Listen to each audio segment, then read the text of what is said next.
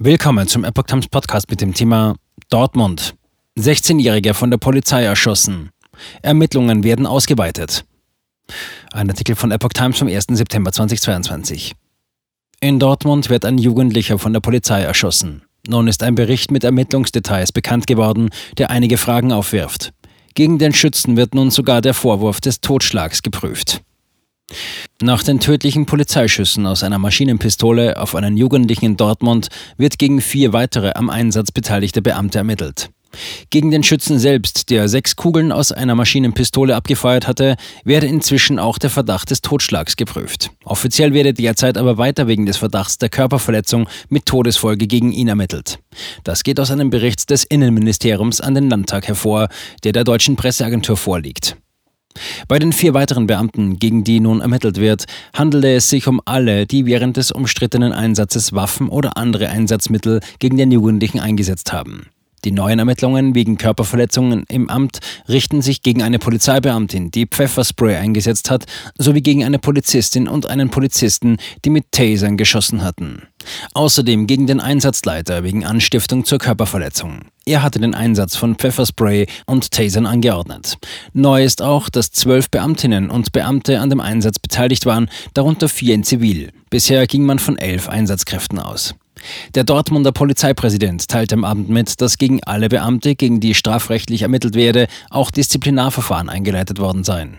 Ein Beamter sei vom Dienst suspendiert worden, vier weitere seien versetzt worden. Für die fünf Beamten gelte weiter die Unschuldsvermutung, hieß es. Pfefferspray als Reaktion auf Suizidversuch. Die Polizei war am 8. August zum Innenhof einer Jugendhilfeeinrichtung im Dortmunder Norden gerufen worden, in dem sich der 16-Jährige ein 15 bis 20 Zentimeter langes Messer an den Bauch hielt. Der Einsatz lief zunächst als Suizidversuch. Der unbegleitete minderjährige Flüchtling aus dem Senegal war im April nach Deutschland und erst Tage vor dem Einsatz nach Dortmund gekommen und soll nicht gut Deutsch gesprochen haben. Der Jugendliche habe zunächst auf dem Boden gehockt und das Messer gegen sich selbst gerichtet. Erst als er mit Pfefferspray besprüht wurde, sei er aufgesprungen und habe sich auf die Polizisten zubewegt. Dann seien die Taser zum Einsatz gekommen, aber wirkungslos geblieben. Gab es einen Messerangriff? Während es bislang hieß, der Jugendliche habe sich danach weiter auf die Polizisten zubewegt, bevor die tödlichen Schüsse fielen, heißt es nun im neuen Bericht, dies sei wegen unterschiedlicher Zeugenaussagen nicht abschließend geklärt. Auch sei nicht geklärt, wie er das Messer führte, bevor geschossen wurde. Der Polizist schoss mit seiner Maschinenpistole sechsmal. Bisher hieß es, dass fünf Schüsse den Jugendlichen im Gesicht, am Unterarm, in den Bauch und zweimal in die Schulter trafen. Der Obduktion zufolge wurde aber viermal getroffen. Eine Kugel habe einen Körperteil durchschlagen und sei in einen weiteren eingedrungen und habe damit zwei Verletzungen verursacht.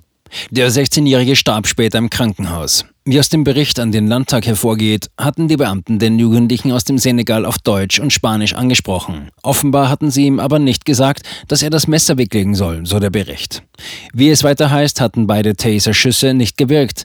Der erste traf nicht richtig. Der zweite hatte den Jugendlichen unter anderem am Glied getroffen, sei vermutlich schmerzhaft gewesen, habe aber nicht zur erhofften kurzzeitigen Körperstarre geführt.